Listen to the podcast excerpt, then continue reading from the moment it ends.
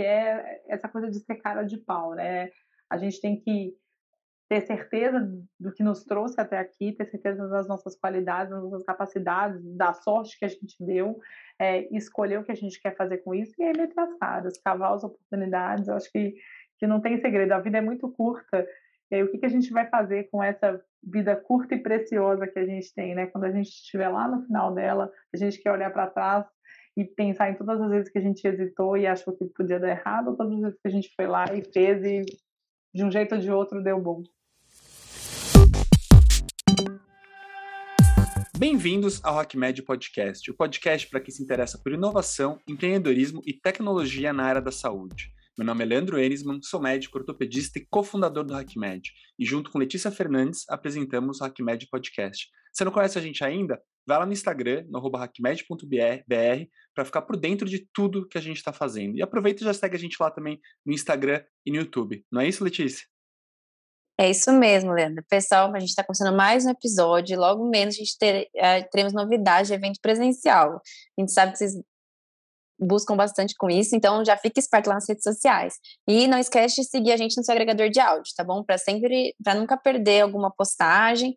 E hoje, novamente, teremos aqui com a gente a Lília. Uma honra ter você de novo aqui conosco. E um feliz Dia das Mães, né? Tanto para a Lília quanto para a nossa convidada, a Rafa.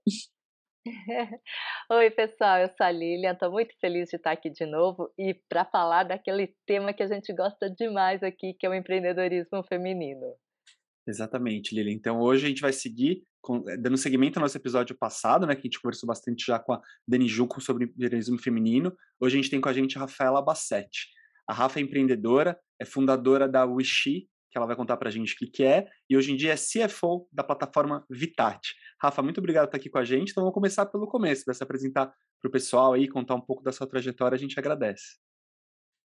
Obrigada a vocês pelo convite, estou super feliz de estar aqui, feliz que deu certo, né? Foi difícil, mas deu certo encontrar as agendas. Obrigada pelo Feliz Dia das Mães aí, Letícia, fala que é a minha data preferida do ano. Bom, então vou, vou contar um pouquinho de mim aqui, dessa história.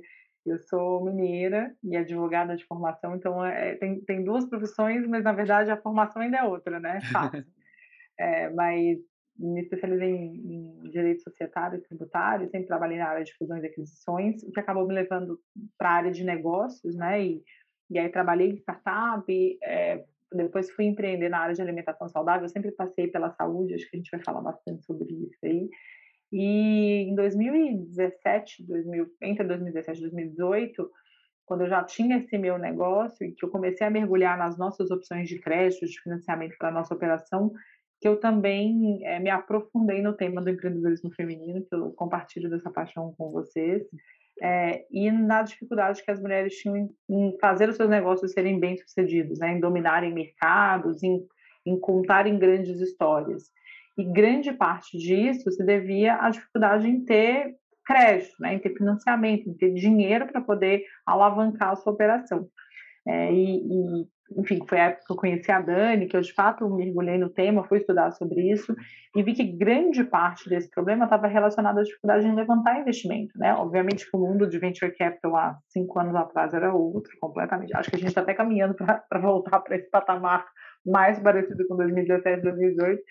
Mas quando a gente olhava para as mulheres, elas recebiam uma quantidade assim ínfima do que era investido em startups nesses negócios. E aí é uma loucura, né? A gente fica falando sobre construir um futuro com diversidade, né? A gente fala sobre meu, cotas de conselho de administração para mulheres em pauta do Congresso, mas as empresas que a gente está construindo justamente para fazer esse novo futuro fazem tudo do mesmo jeito, com as mesmas pessoas, com os mesmos, perdão, Leandro, mas por mesmos homens brancos, cis, hétero, que estudou na poli, nada pessoal, na poli, nada pessoal, mas a gente ainda vê muito pouco diversidade. E para mim a solução desse tema, ela estava justamente em poder direcionar então o financiamento, né, o, o investimento e o crédito, quer seja o dinheiro para as mulheres. E foi aí que surgiu o Ixi. Então, o Ixi surgiu, acho que acima de tudo, como uma iniciativa de é, investimento, né, de, de redirecionamento aí do dinheiro para a mão das mulheres empreendedoras, com uma predileção enorme pelo the earliest stage, né? Então, as mulheres que estão de fato começando a empreender, que estão ali testando as suas soluções, entendendo o mercado, ainda pré-product market fit que a gente fala, antes desse dessa escala do negócio, para que elas então tivessem capitalizadas a oportunidade de liderarem grandes empresas, de revolucionarem segmentos de mercado e tal. E aí a gente começou é, primeiro se organizando como um grupo de investimento privado, né? Como um grupo de anjo, onde a gente fazia alocações privadas, mas nesse meio tempo também entendeu que a gente precisava democratizar o acesso a esse tipo de investimento, né? Trazer mais mulheres e mais pessoas para investir nessa tese de gênero. E aí a gente lançou a plataforma de equity crowdfunding, que eu acho que é essencialmente, ah, desculpa, a gente bate a mão no italiano, é essencialmente o que somos hoje, né? Que é justamente a partir de uma autorização que, que a CVM, o mercado brasileiro, teve nessa, nessa época, em 2017, oferecer para qualquer pessoa física, através de uma plataforma, né, através de uma página de internet, a oportunidade de poder investir no futuro que você quer ver no mundo, né? investir nas startups que você quer ver é, existindo e transformando a realidade dos fundadores e fundadoras que você gostaria que fossem de fato as pessoas que estão construindo essa história. Então, hoje a Wish é uma plataforma de equity crowdfunding, qualquer pessoa pode entrar é, e, e, selecionar as startups, conhecer a história, ter acesso à documentação de investimento e fazer investimentos hoje a partir de 500 reais é, nesse mercado. E aí é engraçado contar essa história agora em 2022, porque a gente passou aí durante cinco anos por muitos estágios, né? Então, é, uma mudança recente na legislação, a gente pode falar mais sobre equity crowdfunding é, e a CVM trazendo cada vez mais facilidade para que as pessoas possam investir nessa modalidade, é, mas também um contexto em que o, o, investidor pessoa física passa a ser mais conservador de novo, né? A gente vinha num contexto de juros baixos no Brasil, então as pessoas buscando diversificar investimento, o venture capital bombando, e agora um 2022 aí um pouco mais complicado para as startups e para as pessoas físicas. Então, tem bastante assunto aí para a gente falar. Bom, esse é o resumo de Wishi. E aí, em 2022 agora, é, num momento até de reviravolta do negócio, de repensar o modelo de negócio, eu também topei aí a oportunidade de me juntar, na verdade, de retornar ao time da Vitati, que é a plataforma de saúde do Grupo RD, né, da Raia do Brasil, que tem a missão, então, de democratizar o acesso a serviços de qualidade de saúde através da internet, né, plugando uma série de, de conteúdos, serviços e produtos para facilitar essa jornada do consumidor. Então, gente, super prolixo, sem vocês não me cortarem, eu vou falar, eu vou falar esse podcast inteiro sozinha.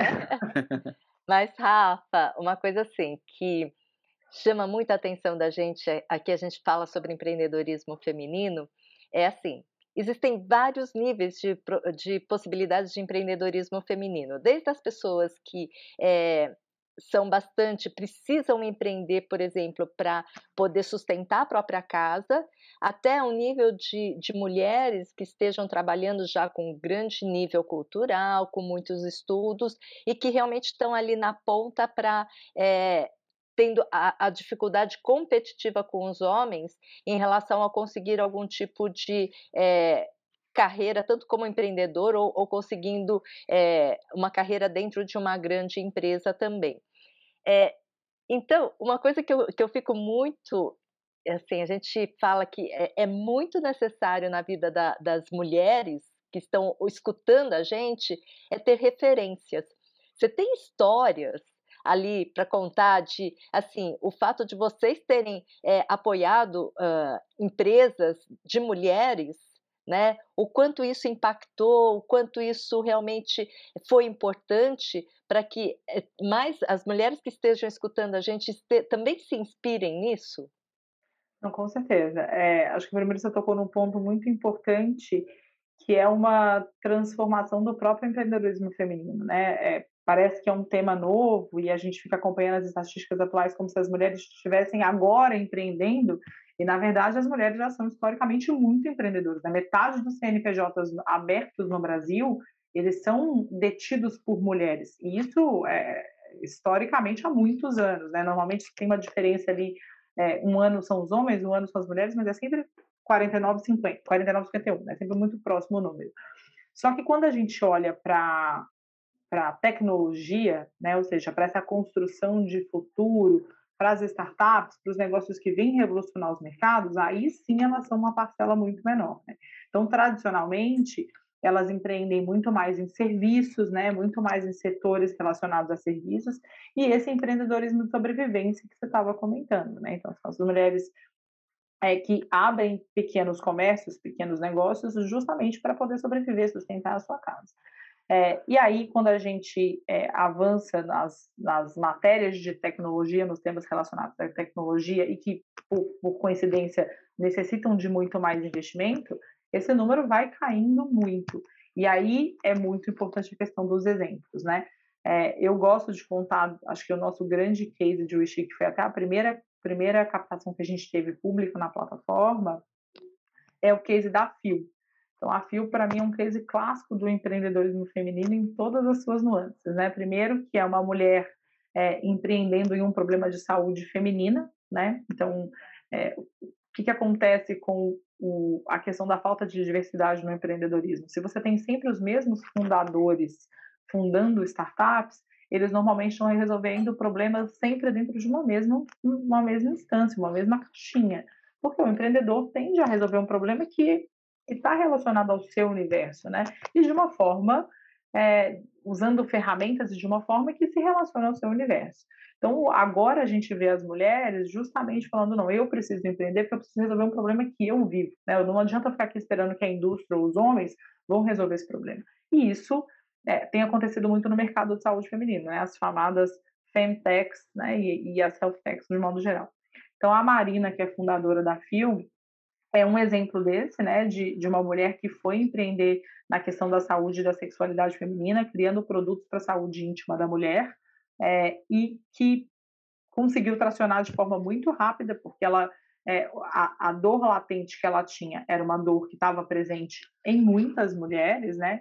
E ela criou uma DNVB, então é uma, uma, um negócio digital, né, nativo, e que tem aquela característica da NVB da cocriação, da criação com seus consumidores. Então, ela encontrou atração muito rápido, mas ao mesmo tempo uma dificuldade enorme para investimento, porque na ponta dos investidores você só tem homens, né? É difícil encontrar uma mulher do outro lado. E aí, é, quando ela apresentava o seu case, ela fazia o seu pitch, ela encontrava muito pouca aderência. Os investidores não tinham aquela dor. Então, eles não entendiam aquele mercado e ainda faziam aquele pré-julgamento de, ah, se é uma startup só para mulher, se já está fazendo uma startup que é só para metade do mercado, isso aí não vai ter escala, então não é para mim. É, e aí ela, ela veio, então, captar com a gente via Equity Crowdfunding e acreditando muito em encontrar uma base de mulheres que não só queriam consumir aqueles produtos, mas queriam ajudar na construção daquele case. E, de fato, foi isso. Assim, a captação foi um sucesso. É, mais de 80% das investidoras foram mulheres, né, da base de investidores foi mulheres, então essa aderência das mulheres à tese, e, mas a Marina ainda era um, um pouco disso que a gente está falando, né, um exemplo de uma mulher que estava empreendendo com uma dor que era latente a dela, mas ainda com muito pouca tecnologia, né? E aí desde então o que ela vem fazendo é escalar o componente de tecnologia dentro do negócio para aumentar o potencial da empresa e da, da entrega dela. Então, acho que é uma grande história e que passou pela, pela aceleração da Bitmami, né? Então, é um case que a gente compartilha com a Dani Junco, que entra também numa outra esfera do empreendedorismo feminino que é muito importante a gente falar, que é a do conhecimento, do networking, né, do, do estudo, do aprofundamento técnico. Porque também as mulheres nessa, nesse, nessa história de empreender por necessidade, para se sustentar, muitas vezes elas acabam não entrando dentro desse universo que a gente tem hoje de aceleradoras, é, de networking, de acesso a, a, mentores, né, a cases, a benchmarks. E eu acho que aí a Bitmome veio construir toda uma história que também revolucionou o empreendedorismo feminino aqui no Brasil, né? E a Marina foi um desses cases que foi acelerado pela Bitmome e que a gente captou aqui. Então, acho que é um, é um super exemplo aí que a gente gosta de contar da nossa história. Excelente. E entrando um pouquinho mais nessa área de fintech, né? Eu acho que é uma área que pouca gente conhece, não sabe nem direito o significado. Como que você vê esse mercado agora? É, eu acho que a, a, a, saúde, de um modo geral, está passando por uma transformação digital profunda. Né? Eu tenho até medo de falar disso para os especialistas aqui são vocês e não eu, mas é, acho que no mundo inteiro, e acelerado até pela questão da pandemia, a gente vê, é, e, e por uma dor até de financiamento, né? quem financia essa estrutura de saúde no mundo inteiro. Então a gente vê um shift de poder e, e uma a chegada de novas soluções digitais que vão de fato mudar esse mercado, como o mercado financeiro é, foi, foi revolucionado aí nos últimos anos, né?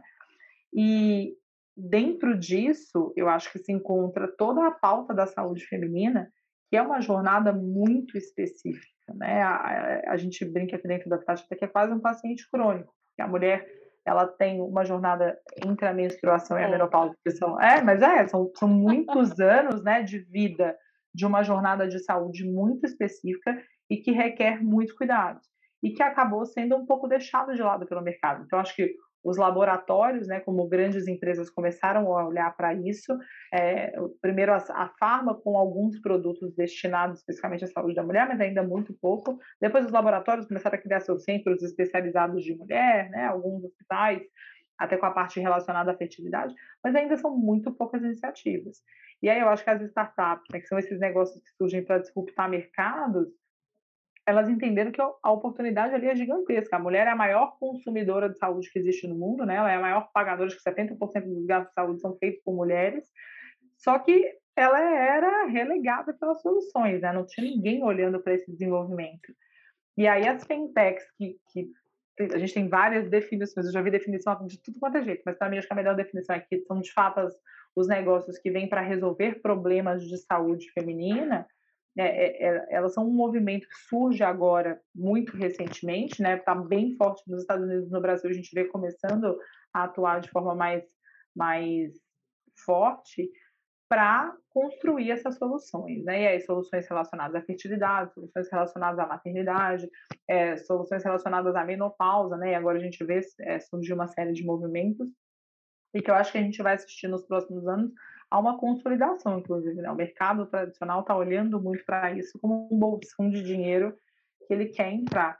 É, mas ainda são poucas startups no Brasil. Né? Eu vi um, acho que teve um estudo da Distrito recente que eram, se não me engano, 30 startups, 30 fintechs no Brasil ainda. Então, é uma coisa que está começando a, a crescer agora. Você sabe uma coisa que você falando, assim me veio uma coisa que, puxa, a gente podia começar a pensar em Mumtex, é, alguma coisa específica para mãe, né?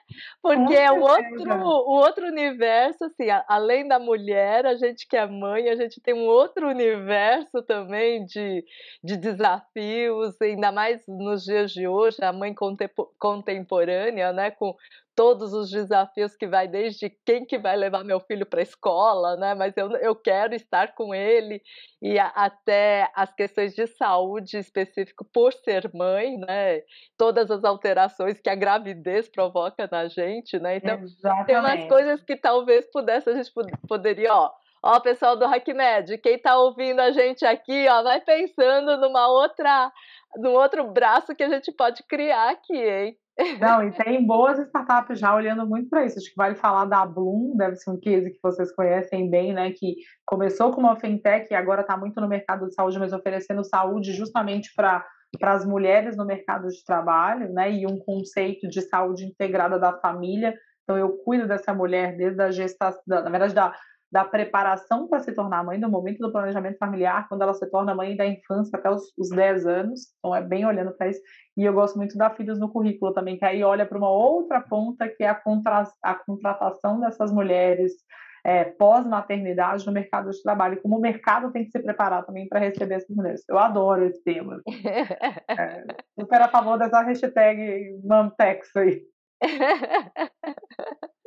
Isso eu, eu, vejo assim, né, Letícia? Assim, essa nova geração que vem chegando, são grandes desafios, né, que é, as mulheres mais jovens que estão entrando no mercado de trabalho, no mercado tão competitivo, né, ficam pensando em relação à maternidade, quando encaixar a maternidade em todo o caminho que tem pela frente. Então, realmente, assim, é, empreendedorismo feminino, a gente tem a gente tem muitas, muitas fronteiras, né? Que a gente passa por muitas, muitos desafios, olhares, e eu acho que a coisa que mais eu vejo de importância são duas em relação à, à mulher. É a questão de inspirar né? Que é, esse eu, eu, vejo muito, por exemplo, o meu papel. Eu, eu, me bateu sempre uma, uma, tinha uma época que me batia uma síndrome do impostor, porque as pessoas falaram: "Nossa, Lilia, você inspira". Inspira o quê, né? Assim, né? Porque eu sou eh, eh, eh, eu sou, fui médica por mais de 30 anos, ainda sou médica, e comecei a empreender faz uns quatro anos, né? Entrar nessa área de inovação. E assim, ah, isso eu me senti uma, na maior síndrome do impostor porque eu nunca tinha feito nada e assim, mas a inspiração vem nisso, né, de mostrar que é possível. E a outra coisa é a oportunidade. Então, se nós mulheres que estamos, é, que podemos criar é, condições para que outras mulheres possam seguir esse caminho, então é nosso papel isso também, né? De inspirar e criar oportunidades. E eu vejo muito isso que você tá, que você tem feito, né, Rafa? É, de... Eu acho que é contar histórias, né? Assim, é, é acho que, enfim, é, a gente inspira de N formas. É, você ser um, uma história de alguém que mostra que é possível dar. Primeiro, só um comentário antes que a gente é abraçado com a síndrome da impostora, né? Ou mulherada que gosta do Sim. tema e nossa, nunca vi. Mas eu acho que tem, tem várias formas de, de abrir caminhos para outras mulheres, e a principal delas, sem dúvida nenhuma, é contar a história. É contar a nossa própria história, né? acreditar na nossa história, no que a gente construiu contar essa história é, que é um pouquinho do que eu estou fazendo aqui, mas eu acho que também abrir espaço para que essas histórias sejam contadas, né? Que eu acho que é o propósito disso que vocês estão construindo. É, e, e, mostra que é possível, né? Acho que o maior problema da síndrome da impostora e da, e da, da gente enquanto mulher nessa pluralidade que muitas vezes a gente acha que não é possível que a gente não vai conseguir, que não vai dar certo, que ninguém fez e que a gente também não vai fazer. É, então, quando a gente olha para o lado e vê o exemplo, quando a gente conta histórias das Marinas, das Danis, das Lilians, a gente fala, se ela fez, eu acho que eu consigo hackear esse caminho aí e fazer junto também. Ô, Rafa, e aí me vem uma pergunta assim, né? Você e a Lilian sempre em cargos altos, assim, de liderança, né? Aí eu queria saber como você chegou lá, que habilidades você acha que são necessárias para mulheres levantarem a sua voz, falarem, olha, eu, o que eu estou falando aqui é válido. É, como, quais habilidades você precisou para chegar nesse patamar assim? Nossa, pergunta difícil, né? Eu, a primeira que me veio à cabeça, sem filtro nenhum, acho que é cara de pau. Assim, é, e tem, é, a gente está falando aí das, das startups de mulheres para mulheres, tem uma outra startup que eu conheci, muito legal que chama Se Candidate Mulher. E aí, na verdade, o que elas fazem, é, enfim, tem uma série de, de soluções dentro do produto delas, mas acho que a principal coisa que elas fazem é justamente preparar as mulheres para se candidatarem a vagas de mercado. Por quê? E não é se preparar do ponto de vista técnico, tá? Então, vou ensinar alguma, alguma capacidade para essa mulher. É ensiná-las a se portarem perante uma vaga e como elas aplicam para aquela vaga. Porque a mulher não não acredita que ela dá conta. Então, acho que o que falta para a gente, o que talvez tenha sobrado em algumas vezes, é um pouco dessa cara de pau, de falar, meu, vou tentar, sabe? Ah, talvez um lugar, obviamente, de muito privilégio, né, de que, putz, se der errado, pelo menos eu tentei, acho que tem essas interseccionalidades também dentro da história do feminismo, mas é um pouco de vou tentar e vou ver o que dá, e se der errado eu vou tentar outra coisa. E muitas vezes, só pelo fato de tentar, a gente já abre um espaço que não ser possível. E aí eu posso até falar um pouco de uma coisa que eu acho que eu nunca falei com ninguém assim abertamente, mas essa própria volta ao mercado agora com a Habitat tem um pouco disso, né? Eu tenho três filhos e eu tenho 37 anos, acabei de fazer 37, 36 quando eu entrei. Mas, assim, é, tem uma questão do etarismo, né? Quanto mais velha a gente fica, já, mais difícil é a gente voltar para o mercado de trabalho. Com três filhos pequenos, minha caçula tem dois anos ainda, e depois de um período de quase oito anos empreendendo. Então, a minha síndrome da impostora fala assim: nunca vou voltar para o mercado de trabalho, né? Assim, já, esse, esse bonde já andou e eu já fiquei para trás. É, e quando surgiu a oportunidade, vem um pouco dessa cara de pau de acreditar que, meu, pode dar certo. E se não der certo, fica tudo bem, mas pode dar certo. É meu, é meu direito e é, é, é necessário que eu tente, que eu experimente. E eu acho que isso é uma coisa que falta muito para as mulheres. Acho que muitas mulheres deixam de chegar em cargos altos, deixam de conseguir posições, deixam de empreender ou de levar até seus negócios para um outro patamar, porque elas não acreditam que elas são capazes e, e elas não acreditam nem que vale a pena tentar. Tem um estudo que fala que é, mulheres, e aí eu não lembro mais as estatísticas exatas numéricas, mas mulheres quando olham uma vaga, elas, sei lá, de uma lista de 10 quesitos, elas olham um que elas não se enquadram perfeitamente, elas falam, não vou me candidatar porque essa vaga não é para mim. Os homens, eles olham uma lista de 10, eles veem três quesitos que eles se encaixam e eles falam, vou me candidatar porque pode ser que eu consiga.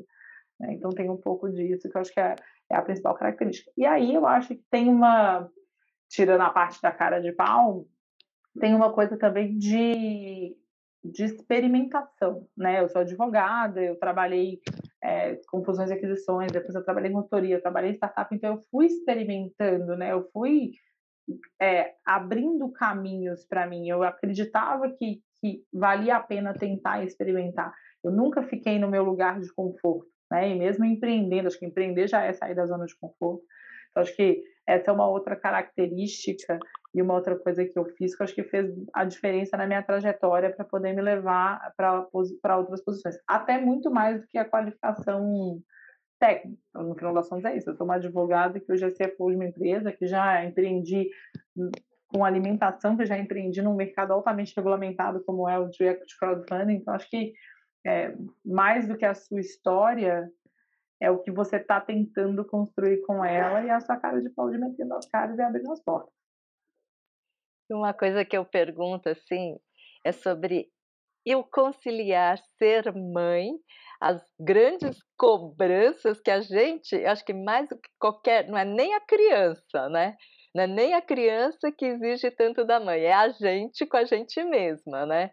É, em ser mãe, ser uma profissional, ser é, alguém que cuida do corpo, da aparência, é, que esteja antenada nas notícias, que esteja, quer dizer, conciliar todo esse. Ah, e ainda tem que tomar conta da casa, tem que saber se tem papel higiênico em casa ou não tem, porque se não tiver a culpa é da mulher que não comprou o papel higiênico, né?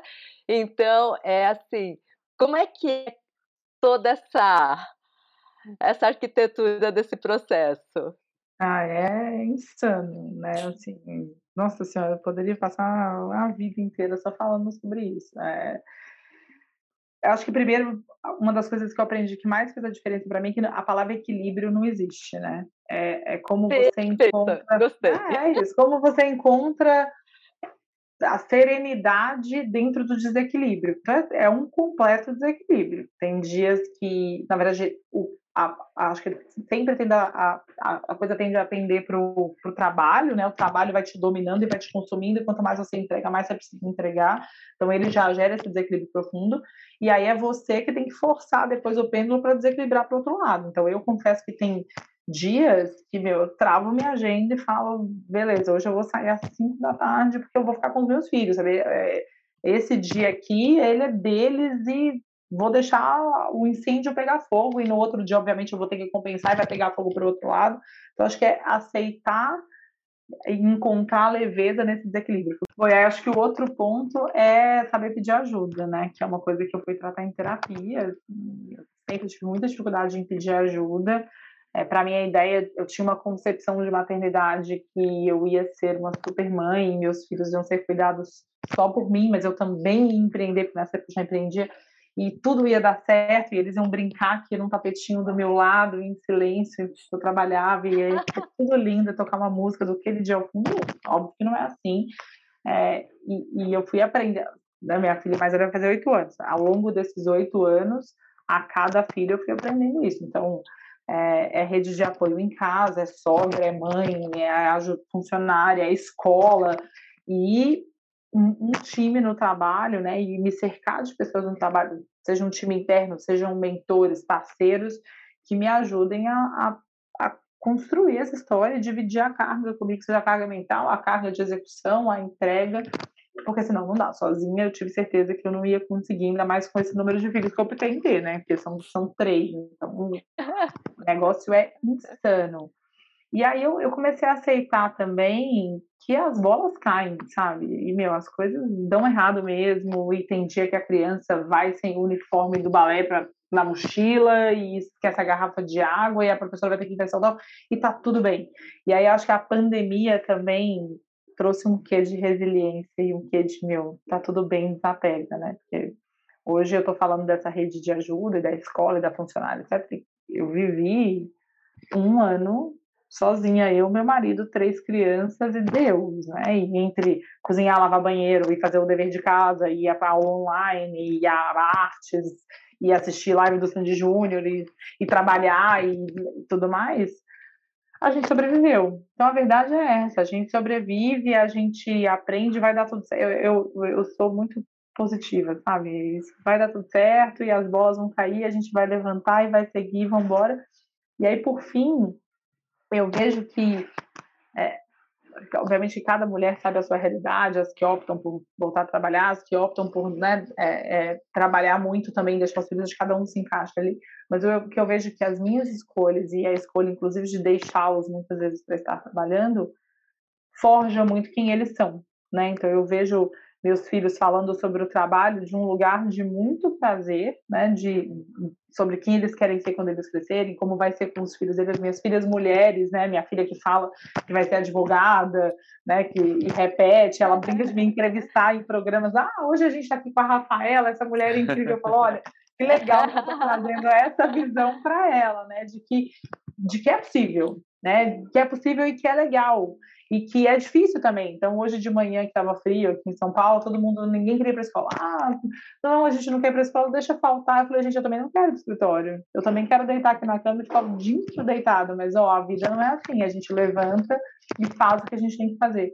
Então, é, é, é essa, essa construção de valores também me, me fortalece muito na minha falta com eles. Nesse desequilíbrio, eu sei que eu estou mostrando para eles de que a vida é assim mesmo, entendeu? Eu dou conta e vocês vão dar conta, e é difícil para mim, é difícil para vocês, mas é muito legal para mim e pode ser muito legal para vocês, dentro de tudo que vocês escolherem. E aí a gente segue, né? Cada dia é um dia, dias quando a gente chora e faz parte, a gente segue. E Uma é coisa. o que a Alexia falou aqui em off, né? A gente encontra o equilíbrio do desequilíbrio. E uma coisa que eu sempre falo é assim, né? Que às vezes a gente tem uma certa confusão do verbo to be entre ser e estar. Então, é, a gente acha o instagramável, né? Aquela coisa de todo mundo é, parece que eu sou feliz quando tem uh, os pezinhos na areia, uma, um, um, copinho de cerveja, mas aquilo é eu estou feliz, não eu sou feliz, né? E eu, eu acho que Muita gente é, viveu uma geração aí achando que felicidade ela era uma, são essas fotos de Instagram e na verdade a grande felicidade é tudo que a gente é o caos que existe por trás para aquele momento ser tão feliz assim, né? Então é faz muito bem toda essa bagunça e tá tudo bem, tá tudo bagunçado, tá tudo bem que é, o filho foi com, com a blusa rasgada, tá tudo bem né? Exatamente, a vida é assim. E aí você me lembrou até de uma coisa que agora, para mim, eu, eu já não tenho mais Instagram, deletei o Instagram já há um tempo, porque não estava funcionando mais para minha sanidade.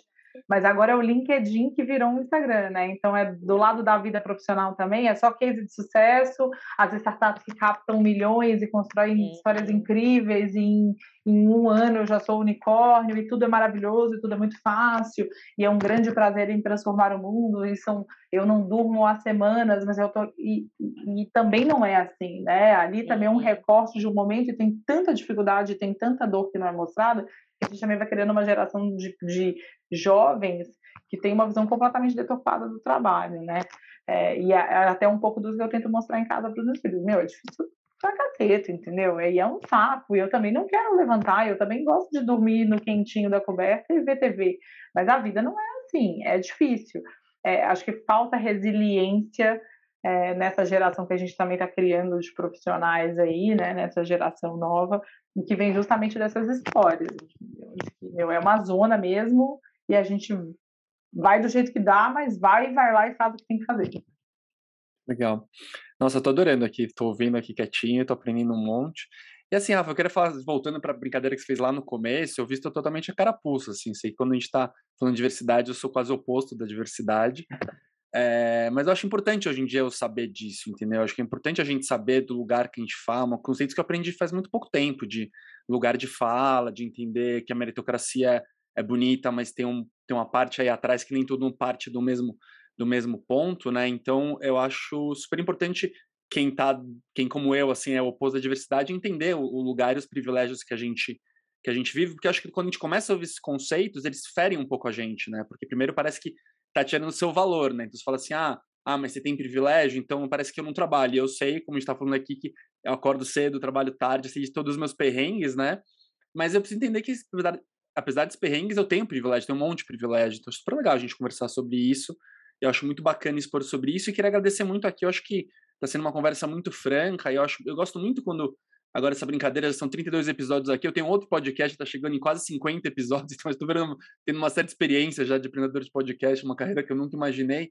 Mas eu acho muito legal quando tem um convidado, uma convidada que mostra vulnerabilidade, entendeu? Porque eu sinto que as pessoas, quando vão chamadas para um lugar de falar publicamente, querem justamente, como a gente estava falando, da mesma maneira que o Instagram, que o LinkedIn, um podcast também, só querem mostrar o lado bonito e fácil das coisas, né? E eu acho que para as pessoas que estão ouvindo, eu sou também, além de um apresentador, um consumidor ávido de podcasts, eu acho que essa é a parte mais legal da gente ouvir, porque é nessas, nesses perrengues que a gente mais aprende, né? Então, super obrigado por estar aqui com a gente, super obrigado por, por compartilhar as histórias com a gente, que está sendo muito legal o episódio. E finalmente, chegando na minha pergunta, eu vou mudar um pouquinho de assunto, porque eu não quero acabar o episódio sem a gente falar um pouco também dessa tua nova posição na Vitat. Então, eu queria que você compartilhasse também um pouco a gente o que, que é a Vitat, o que, que você está indo fazer na Vitat. É muito legal ver um grupo é, grande como a Raia do Brasil, né, fazendo um, é, plataformas novas, mudando um pouco aquele foco principal. Então, seria legal você contar um pouco para a gente dessa parte nova aí da sua vida. Bom, eu acho que nesses poucos minutos já perceberam que eu sou a pessoa mais prolixa do planeta, né? Eu não virei advogada à toa, então tudo vou contar uma história. Mas é que vou pegar um gancho até com a sua fala da coisa dos privilégios, né? É, eu, eu venho de uma família classe média de Belo Horizonte, mas, enfim, de classe média média mesmo.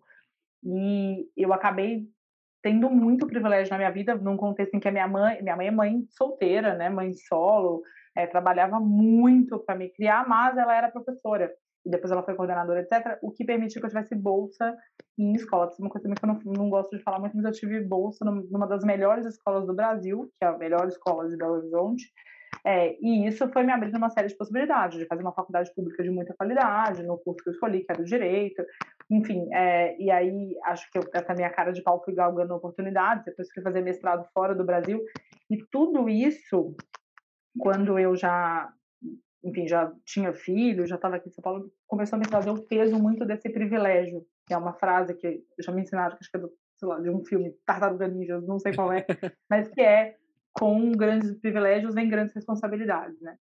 E aí, isso pesou muito na minha carreira em um determinado momento, que foi a coisa do propósito, que também é a, a coisa piega do LinkedIn hoje, mas que veio para mim como uma urgência muito grande de falar, gente, eu saí de um contexto em que assim, é uma história muito vencedora eu estar aqui hoje, né? Contra todas as possibilidades, tiro tudo para eu estar em outro lugar, mas eu estou num lugar de muito privilégio, né?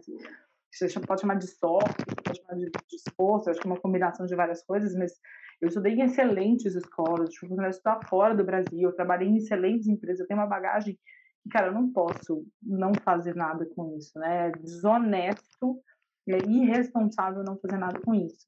E aí isso sempre foi uma coisa muito latente mim, até num lugar ruim, assim, de muita pressão de falar eu preciso achar o meu propósito, né? onde eu vou empregar todas essas oportunidades que eu tive. Isso acabou me levando de encontro muito com o tema sempre da saúde.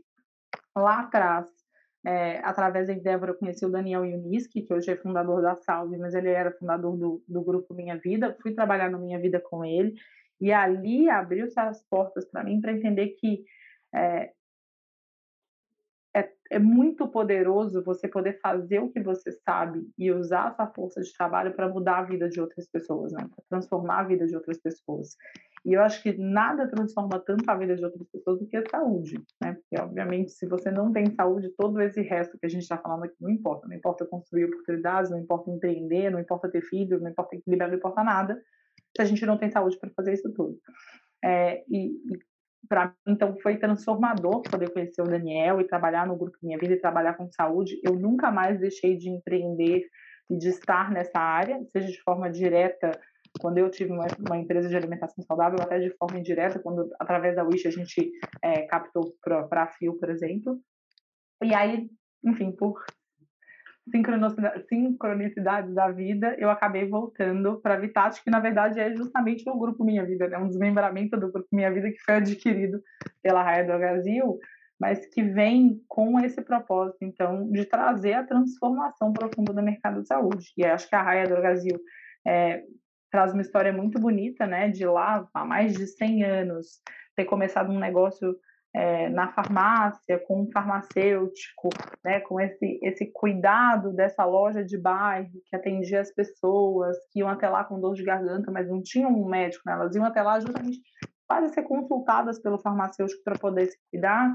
É, e a Raia do Brasil, com esse propósito de cuidar de gente, né, que é o, a força motriz da empresa, hoje quer transformar o mercado da saúde justamente resgatando essa história de 100 anos atrás de transformar a farmácia, ou seja, a capilaridade do varejo, são hoje 2.500 lojas espalhadas no Brasil, como esse ponto de saúde primária, né? Então, é, eu tenho 2.500 espaços já construídos que podem oferecer cuidado e saúde primária para a população do Brasil. E é que a gente não está falando de nós, de novo, privilegiados, que temos eventualmente um plano de saúde, morando em São Paulo, temos acesso ao Einstein, etc. Né? A gente está falando de gente que está espalhada por esse Brasil dependendo do, do SUS, que é hoje um sistema que ainda está se transformando, mas que não consegue atender da melhor forma possível, e muitas vezes sem acesso, sem financiamento, sem plano de saúde, etc.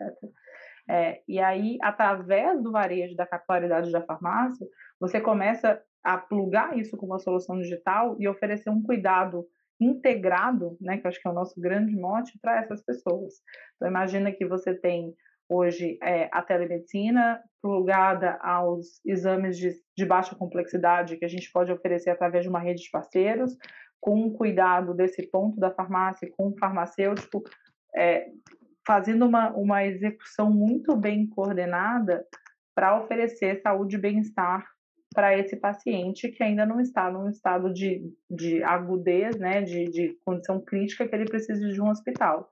E aí você está promovendo essa transformação mesmo do, da saúde e do cuidado, né? Um paciente com diabetes, por exemplo, que tem que fazer um, um cuidado programado, periódico, que tem que fazer exames periódicos, que precisa repassar isso numa conduta dentro do médico, ele não precisa estar dentro do sistema hospitalar para isso, né? Eu posso tra trazer ele para um outro sistema que usa o celular, né, que a gente sabe da penetração que tem na população brasileira hoje em dia, com essa rede de varejo física e essa capilaridade para oferecer um cuidado contínuo, profundo, de qualidade, sempre presente e num custo muito barato. Então, acho que é, é, essa é a visão de saúde da Raia Brasil, né? Sair do varejo né, de produtos de farmácia para entregar um cuidado coordenado primário, e aí com muita, acho que lucidez, fazendo isso através da inovação aberta. Né? Então, ao invés de construir essas capacidades aqui dentro, que levaria anos e muito dinheiro, plugando um ecossistema de startups que tá, estão desenvolvendo essa solução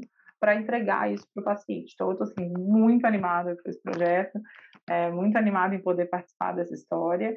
E aí, numa posição que é muito legal, que é trabalhando numa startup, que a Vitat é uma startup, mas dentro de um grupo grande, como a Hydro Brasil, com todas é, as, as possibilidades que isso proporciona, né? Então, vem novidade boa para aí em breve. Eba, que legal. Vamos ficar próximos, que isso conversa muito com o propósito do HackMed, conversa muito é. com o que a gente fala sempre aqui, então tenho certeza que vai vir coisa boa aí do lado da Vitati e a gente quer estar tá junto. Já estamos se convidando. Com certeza, são mais convidados. Uma das razões que eu estou aqui é para isso, para a gente entrar essa relação e construir junto. Show, show. É, que legal. E agora vamos para o nosso quadro que chama Hacker Conectado. Então, Rafa, nosso quadro Hacker Conectado, a gente pede para o nosso convidado, para nossa convidada, uma indicação de um livro, de um podcast, de um filme, de alguma coisa que você queira compartilhar com a gente. Hacker Conectado. Tá, eu vou indicar duas coisas, então. É, vou indicar, eu também sou ávida consumidora de podcast, amo de paixão. Obviamente tem os clássicos do empreendedorismo, tipo Kenner e Astela, mas tenho certeza que alguém já deve ter recomendado aqui. Então, vou recomendar um que é menos mainstream, mas que eu amo, que chama De Carona na Carreira o de Carona na Carreira é apresentado pela Thais Rock. A Thais Rock é uma coach de carreira que eu adoro. É, eu já fiz é, é, coaching de carreira com ela, inclusive. E ela fez esse podcast justamente para contar essas histórias que inspiram e essas histórias cheias dos podres que a gente estava falando, né? Das horas que o pneu fura, que é difícil. E, nossa, tem, ela já entrevistou a Xuxa para o De Carona da Carreira, e, enfim, uma série de empreendedoras maravilhosas, né? A Ana Luísa lá da, da, do Enjoei, por exemplo, com essa história de levar também uma empresa de uma startup até a, a bolsa. Mas, enfim, empreendedores e empreendedoras de N setores diferentes com os seus percalços aí de jornada. Então, eu adoro, é super inspirador. E a minha outra dica é uma plataforma de conexão de inovação que que assim mudou minha vida de curadoria de conteúdo de inovação, que é esse fomo que a gente tem de ler, aonde eu vou ler, como eu vou saber, como eu vou ficar antenada, que é a Oxygen, que é de uma empreendedora maravilhosa que chama Andréa Janer. Se vocês nunca entrevistaram, vale a pena ficar dica aqui de outra convidada. E ela montou uma plataforma de curadoria de conteúdo de inovação incrível. Assim, ela leva turmas para assistir SW, é, ela faz uma série de, de é, conteúdos de mentoria, né, é, entrevistas, e tem uma newsletter poderosíssima que resume aí um pouco do que está saindo de notícia e diminui o fogo da gente que tem três filhos, dois trabalhos, um marido, dois cachorros, e não tem tempo de ler nada. Então ela manda prontinho para a gente ler. Bom, é, eu vou aproveitar, Lê, e falar um pouquinho da minha indicação. Como a gente estava falando aqui sobre investimento anjo e tudo mais, é um, um livro que eu indico esse aqui, ó, Poder do Equity, do João Kepler, ele é bem é, mastigadinho, é bem explicativo. Acho que é um bom livro para começar, para quem quer entender, aprender um pouquinho sobre a questão de, de investimento anjo. É um bom livro para começar. Show, obrigado, Lilian. Infelizmente, estamos chegando ao final do nosso episódio. Eu adorei, aprendi um monte, vou ouvir e reouvir esse episódio com certeza. E antes de encerrar, eu queria passar para a Rafa para alguma consideração final, para o que você quiser falar antes de encerrar. Obrigado por estar aqui com a gente. Eu que queria agradecer o convite, estou muito feliz de estar aqui. Acho que são todos temas que eu é, adoro ler, estudar, pesquisar, ouvir falar, né? Empreendedorismo, empreendedorismo feminino, é, saúde, inovação. Então, uma delícia de papo, podia ficar horas aqui falando. É, quero agradecer esse convite. Acho que de mensagem final, acho que eu queria deixar uma que é bem relacionada a esse lugar de privilégio, a um pouco da minha história de carreira, e, que é essa coisa de ser cara de pau, né?